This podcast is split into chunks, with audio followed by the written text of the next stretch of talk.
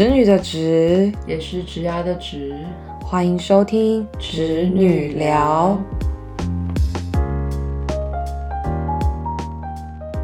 然后我们就是一开始就主导我们是一个比较直牙类型的节目，然后刚好我们这阵子就有收到呃听众的投信啊，就是他有他是来自新竹的，我们就称称他为 M 小姐，M 小姐，然后她有一些小烦恼，职涯上的小烦恼，你要来好朗诵给大家听吗？好，他来信的内容，呃，Hey Carol，嗯，我想问看我现在的工作的状况，就这份工作的内容不难，薪水相对来说不差，但老板管理的模式让我觉得人生很难。合作中的中年工程师像个没出过社会的小孩，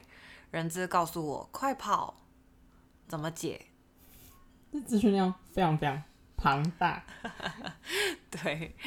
嗯，其实可以把它拆成几个地方来看，因为这个这个讯息里面有包含了好多个角色，就是他其实有谈到就是工作可能本身的状况，还有他周围的人的一些状况。对，好，那我们第一个就是他刚刚有提到，算工作算上手，然后薪水也还不错。嗯，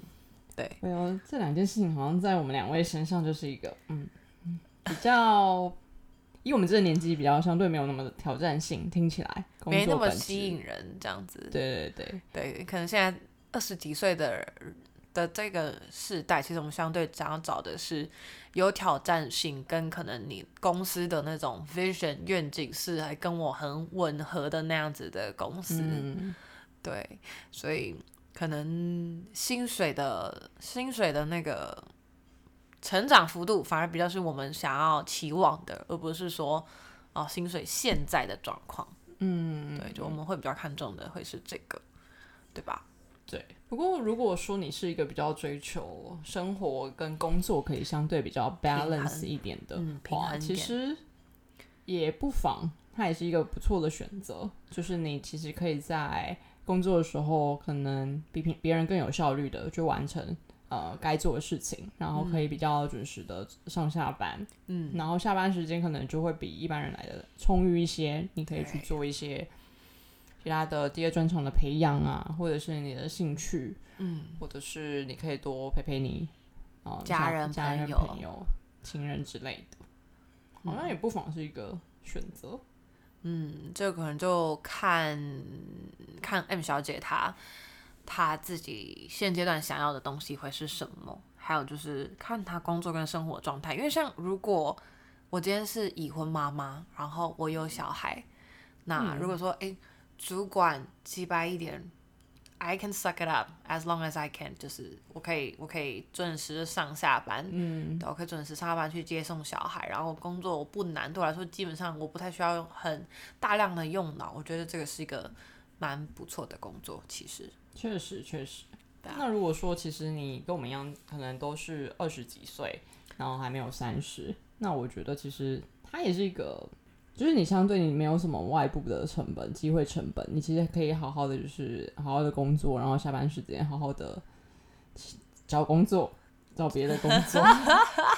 还是骑驴找马，就骑驴找马。对，对我我刚刚是有想到说，哎，就是如果说真的。嗯，可以继续在这份工作上面有成长，就即使说东西不难，那你可以很快的 pick up，然后或者是说，哎，找到很快晋升的一条路，因为对你来说不难嘛，所以其实相对的，你的 performance 照来说要是比较好的，所以你可能比较快能够找到晋升那条路，甚至是哎可以超越你的原本的主管，然后也可以可能自己出去带 team 这样子，嗯嗯嗯，甚至是哎可能能力被看到，被别人挖角这样子。或者是说，其实，在你，嗯，你可能很熟悉的这个舒适圈里面，有没有哪一些破口，就是你觉得可以去突破的，带来一些变化的？也许这就是你的价值所在的地方。哦，我觉得这个是一个很好的，就是就是超出这个原本的箱子的一个想法，就是诶，为什么工作简单不是不是一件坏事或是好事，而是工作简单，那它相对的会有一些可以突破的地方。没错，就像比如说像。哦，最近那个 Chat GPT 不是很红吗？嗯，然后我们公司就会呃，希望各个部门去思考说，那你要如何去善用这一个工具？嗯，然后比如是像我就会觉得像 HR，他可能嗯会必须要在像官网上面，然后去放很多什么 QA 或者是一零四上面放很多 QA，那其实很多问题对于呃你如果是 HR 来说，你会觉得很繁琐，就是啊一样的问题为什么我要讲这么多次？对，因为有时候。你面对不同的应征者，但他们其实问你的问题都大同小异，那不如你就可以善用这 Chat GPT 帮你省掉很多的事情。就是其实你可以，你如果真的对这个工作很上手，你反而可以就是结合目前很流行的一些趋势或是工具，如何来去做一些优化。嗯，那 maybe 就像你说的，他你你可能可以把握这个点，然后你可以走出你自己的另外一条路出来。嗯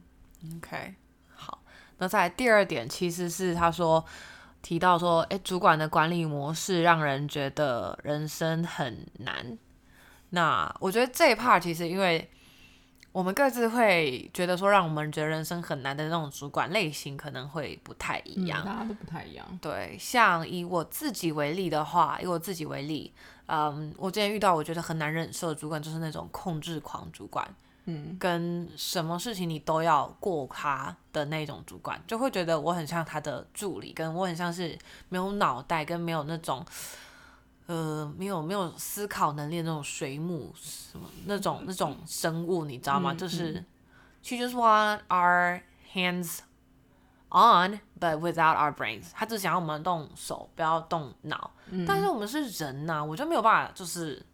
像他要的那样子工作，所以那份工作我也没有做很久，就很快就离开，因为我觉得这个这个模式我没有办法呃继续坚持下去。我可能也是个烂草莓。那所以我就跟你超不一样，我反而没有办法接受就是不愿意做决定的主管，我就觉得天哪，问你什么，然后你都没有办法下决策，那。我还得问你上面的上面，然后我想说，嗯，那这样的话好像真的我要你干嘛？对啊，就我就直接去对老板就好了，这样。嗯嗯，所以反而控制一点，我反而还可以接受。所以反而我觉得大家的遇到人生很难的管理模式好像都不一样啊，看你怎么去思考，它到底是多么去影响到你的工作的心情，或是工作的执行面。嗯，但不得不说，嗯，你说，嗯，M 小姐有提到这个是她的主管，那但是我觉得如果是直属主管，那其实就真的影响很大，因为毕竟直属主管会是你可能每一天除了他是业务工作了，所以其实对应到客户之外，你最常相处的对象应该就会是你主管。照理来说，因为你可能会跟你的主管讨论客户的状况，然后讨论看内部的资源有没有东西可以 support 到你在谈的 case 上面。对，那如果主管这些东西都没有办法让你觉得有被支援到的话，那我觉得你很难坚持下去。嗯，尤其是像我们先前几集有提到说，比如说像嗯，当时候面试我这份工作的，我主管就是那个直属主管，就是我极力很想进来的原因。那你先前的那个 team leader，他也是你，嗯，就是给你很大的一个安全感。嗯，所以其实直属主管真的对。嗯，我觉得对于工作的人来说，都是一个非常重要的一个角色。所以，如果他真的让你一再的崩溃，我会觉得，嗯，maybe 真的得好好慎重的考虑一下。因为尤其是他，你的 KPI 就是他打的，然后就是他可能给你一些很不太合理的要求，或者怎么样，可是你没有办法去拒绝啊。对，因为这是你的直属主管。没错，没错。对。还是我们其实到三十岁的时候，我们回来回听会有一些不一样的想法，想说不管你直属主管多机车，you just need to suck it up，就是我们我们就是烂草莓才会没有办法 handle 很难搞的主管。All right, all right，所以我们应该当自己的主管。我一直在换位思，我一直在试着换位思考这件事情，就是我在想说，我二十几岁讲的这样子的想法，我到三十几岁会不会？reverse 或者是很不一样这样子，因为我就觉得，虽然不敢说，嗯，我们讲的绝对是对的，但我就在想说，会不会有可能我们讲的是错的？Maybe，maybe，对，所以世界就不是二分法，对啊，就没有绝对的对错，但是我觉得我们两个都蛮认同一点，就是哎，主管选你认同的人，如果你有得选的话。对，主管去选你认同的的角色，跟他也认同你的人。嗯，这当然是最完美理想的状态。嗯嗯嗯，对。那我们两个在找工作的时候，其实这个对我们是一个还蛮决定性的因素。对，没错。因为像看你刚刚讲到，的，我我自己在面试这份工作的时候，我认识了这个主管，然后跟他面谈过，我觉得嗯，就是他。嗯。然后像你也是因为可能诶之前蛮蛮就蛮敬仰这位职场上面的前辈，然后你你跟他面谈到之后，诶就可能读了他的相关的文章跟报道，然后你的主管刚好就真的是一个很有名的人，所以在业界很有名的 的的的的名很有名气是一号人物，所以诶真的让你可以跟他学到很多，不管是可能专业上或者是呃在执行面上面的一些东西。嗯，而且我突然想到，就是我前一阵子也有朋友来跟我分享，就是说他真的对于他自己的直属主管，觉得越共共事过，就越觉得很就很烂，就是那个人真的很烂。但他的心态也是，就是他就会变成说没关系，那我就是你你就尽量给我这些烂事好了，我就是会把它搞定，因为哪一天我就把你搞下来。Let's see，那种那种那种态度，对，所以我觉得其实如果你你觉得你也是愿意这样的人，其实也也不妨啦，就是 Why not？对对啊，那然后在第三点啊，第三个句子其实就是合作的中年工程师，中年工程师像是没出过社会的小孩。那这边我的理解其实是没出过社会的话，其实第一个可能没有什么责任心，第二可能情商会有点就是很低这样子。那以我自己的状况来说，情商低跟智商低，我是没有办法接受情商低的。就所以我会觉得，对啊，你你要是就真的没那么聪明，或者是你没有会 handle 这件事情，但是你要知道可以去找谁来帮忙你。那嗯对，那你要能够找找到谁来帮忙你，其实就是看你的情商，你在公司就是混的好不好，就是大家喜不喜欢你这件事情，我觉得就是个情商的问题。对，所以，嗯，当你今天看到说这样子的这样子的人是你的同事，你也想一下说，这个会不会是你未来的样子？没错，没错，对啊，因为，嗯，因为就像先前可能我们在。呃，我在前一份公司，然后就很煎熬的时候，然后很多我朋友或者我的家人就会说：“你看，你你想想看你你现在的长官是什么样子？”然后就说：“嗯，很累啊，然后就是好像没有办法往前，或者是生活没有办法平衡，或者怎么样。”然后他就我就会听到很多人跟我说：“对，你可能五年后也会是这个样子。”我也没有说就是可能 maybe 你你可能五年后就是你也会像个没有出过社会的小孩，但就是。不得不说，你可以去思考说，可能他这个人在公司待这么久，可是他可能完全没有进展，或者是没有进步。那也许可能五年之后，你也是很会陷入这个舒适圈，你没有办法往前，你没有一个动力可以向前，又或者是这个公司的文化不会是跟你原先的理解，或是也也不会是你未来所认同的部分。嗯，对，这个倒是。但是我会觉得。真的必须要保护自己，尤其是遇到刚刚说的可能情商不不高，然后他可能又相对待在这公司有一点久，所有事情都给他留 meeting recap 就对了。他今天其实这样路过你办公桌跟你说一句，你大概说，你都要回微信跟他确认一下，说，哎，叉叉哥宝，比如说他叫宝光哥，好，宝光哥跟你确认一下，你刚刚说的这个配件是配泵上面的这个东西。请你再跟客户做个确认的动作，或者说，哎，我再跟你确认一下，我再出给客户这样子。嗯嗯嗯，对，就是我真的遇到这样的人，你只能就也很角色回去喽。对，反正就在职场上能够留越多记录是越好的，如果你问心无愧的话。对啊。好，那最后一点，人资叫你快逃。整个是充满警讯的一句话，你知道吗？对，因为人资就是代表就是资方的角色，他这间公司再怎么不好，他还是代表公司，所以基本上我目前听到最多 HR 的呃心声苦水，就是说，我知道我们公司有很多不是很好的地方，但我要还是要去跟面试者说啊，我们公司多棒多棒，就是还是各种就是希望有人可以进来这样子，但。当今天 HR 告诉你说：“哎，你快点走啊，或者怎么样的时候，这好像真的不是什么 好的讯号。”对对对啊，所以，嗯，听完就是这封投书，其实我们应该说，我们两个有刚刚先收到这封讯息的时候，有先稍微想一下，说就是第一个这封讯息这个资讯量很大，然后如果是我们，我们会怎么做？这样子，哎，如果是你的话。如果是我，我其实工作到前面就是工作好像还 OK，可以接受，然后薪水也还不错，然后我就会觉得这就是一个舒适的工作，蛮舒适的。而且假设嗯，但是我会去思考一下，就是这个他对他他说工作管呃主管的管理方式让我觉得人生很难这件事情了。那如果说嗯以就事论事来说，然后他不会。这么影响我的工作的话，我会觉得其实就你就更公私分明一点，不要掺漏太多情绪在里头。那他就是一个，Well，我就是嗯，上班好好上班，下班好好做自己的事情的一个工作。对，而且你知道，就是很就像如果能够就是有一个工作很轻松，然后钱又还不错多的话，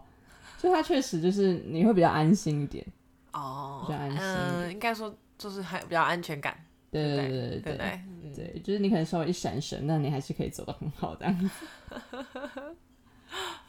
懂懂懂，就是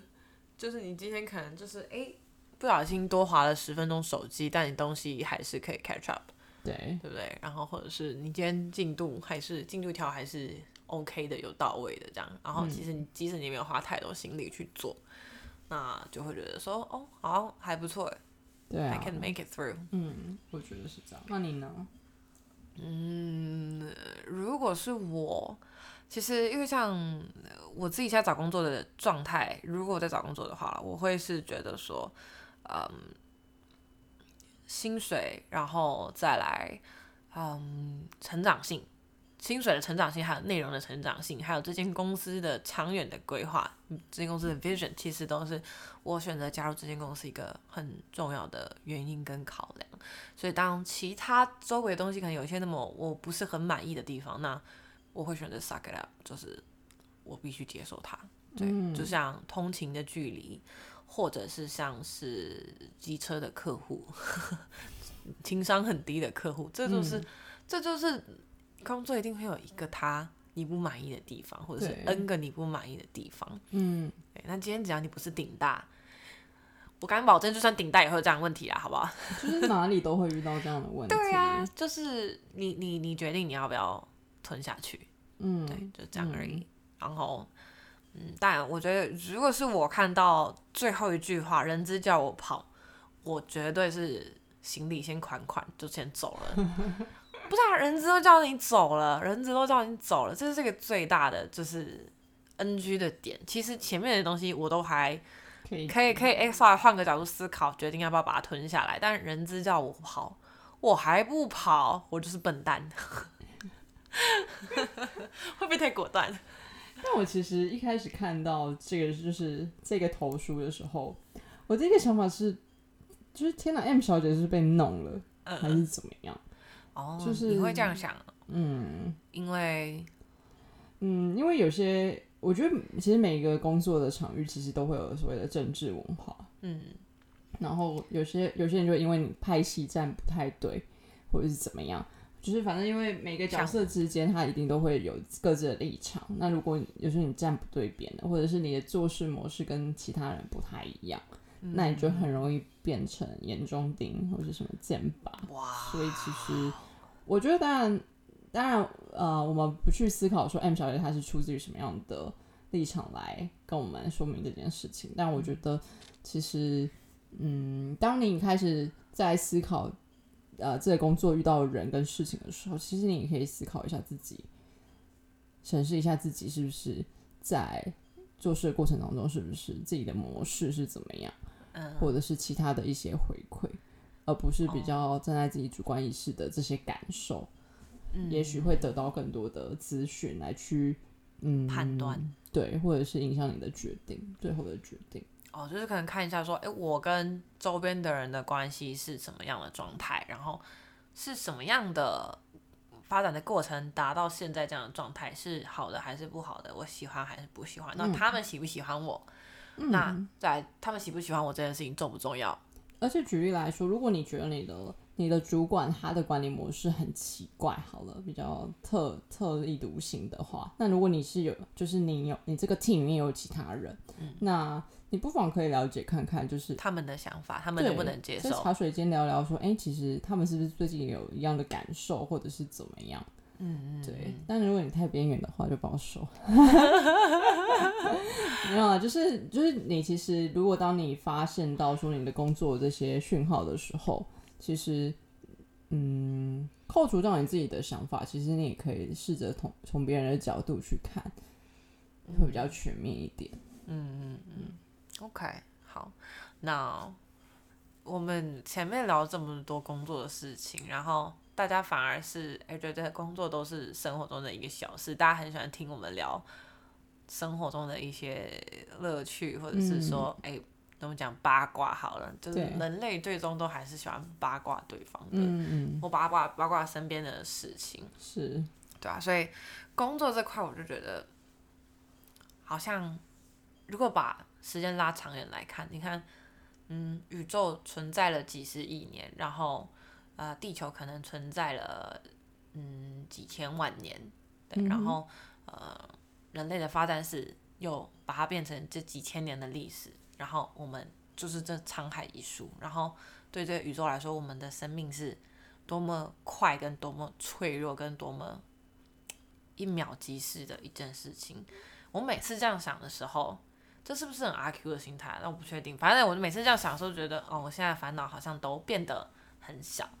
然后不要去放大那个痛苦的感受，而是我会比较 focus 在就是对这件事情我们怎么去解它，嗯，对我来说是有最大的效益。嗯，我我会有时候会会会试着这样子去去思考。对，那如果说你现在离职的弊远大于你现在离职的利，那当然是留下来。确实哦，对啊，确实。就像我们现在有有有聊到，应该说最近大家应该都很明显感受到是科技业寒寒冬。嗯，应该说不是不是订单的寒冬，而是说人力市场的寒冬。对，对，就是缺少人多，很拥挤。嗯，对，而且看服务业都没有人要去做，就知道大家其实都想要坐办公室，或者是。甚至有些是想要自由业 （freelancer），就是即使你不想要为固定公司上班，你还是想要就是找到比较没那么服务性质的工作。所以其实不管是你要在科技厂做作业员，或者说你要在那边做后勤幕僚的角色，其实都是还蛮多人想要去做这样子的工作。对，对啊。所以现在相对来说是人力市场警惕比较差一点点，对吗？所以其实。怎么说？如果你现在出去找工作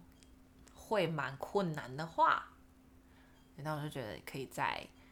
耐心等候一段时间。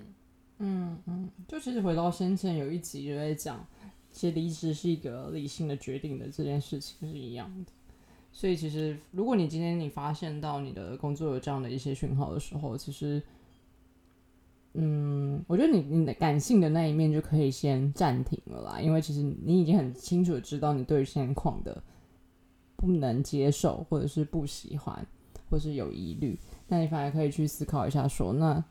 你留下来，对你刚刚讲的利弊的这些分析，然后再去思考说，那这样子比较下来之后，就跟选男朋友一样，这个人到底是不是要变成你的男友？对，嗯，对。就其实也没有对错啊，而且我也相信说，有时候有些时候你可能会，你 even 选出来就是离开利大于弊好了，你可能还是会有一些其他的私人因素，然后让你选择就是还是嗯留下来之类的。对啊，因为工作毕竟只是生活的一部分，嗯，工作毕竟只是生活的一部分，这件事情我真的是要一直刻在我的心上，或者是刻在我的额头上，时时刻刻提醒着我自己。对我都觉得我们两个。算是抗压性算算强的人呢，对吧？那可是我们两天一看到这讯息，都觉得说好像这是该离开的讯号。就是看状况啦，因为像我自己就是没有办法裸辞，所以对我来说就是 OK fine，那都走到这个地步了，那我就是继续找嘛。嗯嗯，或者是说，假使我现在在科技业好了，那我就会觉得那很好，我就准时上下班，嗯，然后培养我的第二兴趣专长，嗯，或者是准备找个人嫁了之类的。M 小姐，新竹很多那个工程师啊，对，还是想要不要换个男友之类的 啊？她好像有男朋友哦，不能不能鼓吹人家这样子啊。还有男朋友，还有男朋友，还有男朋友，OK 啦。那个约会对象而已 不，要换男友。还是说，就是就是可以，就是一个地方有一个男朋友也不错啊。就我跟同我跟我同事，我同事他是他是台中人，然后来台北上班，然后他在台中，他女朋友在台中。对，然后他就常常，我们我们因为我们都是业务嘛，所以你知道男生的业务就是很常会需要跟很多女客户玩弄啊。对。哦，阿阿姨那种就算了嘛，阿姨那种就是你你就是一定会就是哎对他比较呃温暖一点，让他觉得说有感受到你这个业务的就是做事情的热忱这样子。对。然后如果是年轻女生的话，我们就会开开玩笑。然后后来他今天就说啊没关系，我台中有女朋友啊，但我台北还没有。对啊，就像我们意大利工程师来，我们跟他说哦，没关系，你可以有一个台湾的女朋友是一样的。对，因为你意大利有女朋友了，哦，没关系，你台湾还没有吗？对啊，对啊，对吧？嗯，对。现在大家不是很常说什么哦，你你会有失恋这个问题哦，那就是因为你只有一个一个男女朋友才造成这个问题的，你有你有很多个就不会有这个问题了。Problem solved。我知道是对的吗？超三观不正，多元成家的感觉。Like why not？现在就是现在这个社会，确确实就是，哎，我们很多除了最传统就是异性恋，然后会有呃同性恋，然后再来可能会有哎呃双性恋，然后再来会有无性恋，嗯，然后再来还会有就是性性冷感的，就是哎完全不要不要有这样子的。无性恋，对吧？对吧？其实现在就是，如果说我今天是 M 小姐的朋友，说实在的，我会希望她快乐就好。但如果说今天是站在职涯咨询的角度，我会觉得说，要再思考全面一点。就像你刚刚讲的说，诶，可能他 review 完他自己的看怎么看这个主管，他可能会。去参考了解一下别人是怎么看这个同一个主管的，嗯，我觉得如果今天站在职涯咨询或者是说单纯就事论事的角度来说，来再看一次的话，maybe 我会觉得我会讲可能会讲出不一样的话。其实，对。那如果你就是 M 小姐呢？如果我是 M 小姐哦，嗯，真的赶快打开履历，开始找工作。OK，对，然后。但我也会很想知道，就是我同事怎么看这个神经病主管，或是那个智障工程师。我直接讲智障会不会太过分？就是那个，呃，工作情商像还没出社会的小孩的那个工程师。我也想知道，说别人看我也跟我看他一样吗？还是只有我这样想？嗯，因为我觉得人的层面真的是要多交流啦。就是因为有时候就是，尤其是你第一印象是很难去抹灭掉他的。或者是你有太多个人的主观的想法的时候，这个人就表现的再好，或者是在他就算有收收敛，或者是有改变，你可能也没有那么容易的去察觉到。嗯，对。然后你可能就，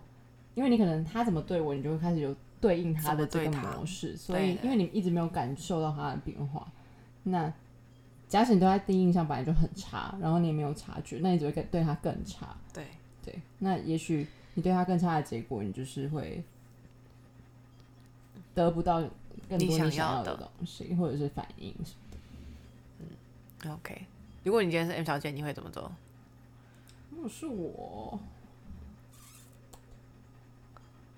其实知道吗？我们俩好像会做一样的事情，是不是？对，因为我真的觉得，就是虽然找到契合的人很难啦，但如果真的让你一直觉得人生很难的话，那真的就是会很想要。放弃，暂停了一下。对，如果你已经努力尝试过了，努力尝试过了，你有看最近的那个新闻吗？就是报道者的一篇，就是在报道者最近的一篇长文，还有一篇比较深入的报道，就是在讲那个餐饮跟旅宿业缺工的情况。嗯，对，餐饮跟旅宿业就是缺工缺很严重，哎，就是而且是有断层的状况，就是他们可能有一批六十几岁的劳工，然后。却没有三十四十五十的人，然后还有一批二十岁出头，可能那种，哎，就是来做零食的那一种，嗯对对对，他们有有有这样子的断层的现象，对他们就是很缺乏他们那，就是中间我们讲遗失的那一代，嗯嗯，对，然后这个我觉得其实在科技业这上这块应该倒是还好，只是在在在餐饮旅宿这块，你看到就觉得。那你，我就一直在想象，我自己是在想象，就是六十几岁的那一群人，为什么愿意继续做？那我们遗失的这一代是发生了什么事情？这样，可是我后来就想，其实餐饮业缺人不见得是一件坏事，因为你可以看到欧美国家的消费水准。超欧美国家大家都在家里煮，为什么？因为你去外面吃饭很贵啊。为什么在外面吃饭很贵？因为人力很贵，餐厅经营贵的就是在这个人力上面。你要有人去 serve，你要有人去煮出这些东西来，所以经营餐厅是一件很贵的生意，因为人很贵。欧美国家的人是最贵的，但是在台湾，我们却可以这么便宜的吃到外食，为什么？就是因为我们的餐饮旅宿业的人力是相对便宜，嗯，相对便宜，所以他们。呃，第一个就是他如果在这份工作上面找不到他的价值所在，他很容易离职。第二个就是这个薪水相对没那么吸引他的时候，他也很容易离职。OK，对啊，所以我觉得其实我看完报道者那篇新闻，我反而觉得就是，哎，台湾搞不好再过几年，我们的外食或者是呃很多这种生活消费的这种价格就会再拉 double up 上去，double up 上去。嗯嗯因为我们在。我们在国外吃，我们就讲，我们就讲汉堡的一个 set 好了，就是你即使是在，你不要选，嗯，对你选麦当劳好了，你选麦当劳好了，就是我们以大麦克水准来看，台湾其实就不算特别高。然后你看拉到看欧美国家，它的大麦克的套餐可能是啊台湾的一点五到两倍，然后欧洲国家它可能也是大概一点五倍。啊，然后你再看他们一般的餐厅，非连锁的，因为代客麦当劳还会参考说，诶，他在别的国家的定价怎么样，他在这个国家应该要怎么定价嘛？但是在比如说像欧美国家，他们出去吃一餐就是最简单的那种餐，就是都是二十欧、三十欧起跳。嗯嗯嗯，对啊，那他可能二十欧的东西就是只有一个主餐加一杯水，结束。OK，对啊。然后那就是他们就是很很基本的餐厅的东西。但说你要吃到好的餐厅，对，那它其实就会是再高，比台湾再高，我觉得再高至少一倍出去，就是加接近台湾两倍价格，你才可以吃到就是比较接近 fine dining 的精再精致一点的东西。嗯嗯对，所以其实，在欧美国家，外食是一件很贵的事情。OK，对吧？那我就觉得。其实我这样看欧美国家的发展史，然后如果说台湾会有一点点相似的影子的话，我觉得那可能很快我们外食也会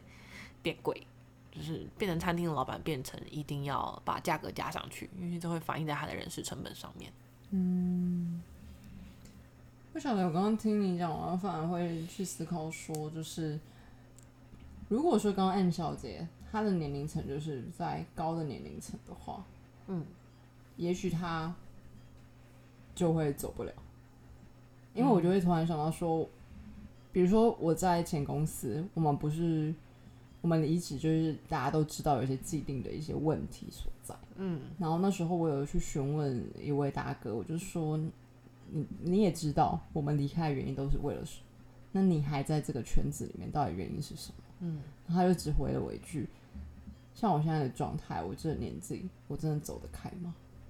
嗯，所以我就觉得，嗯，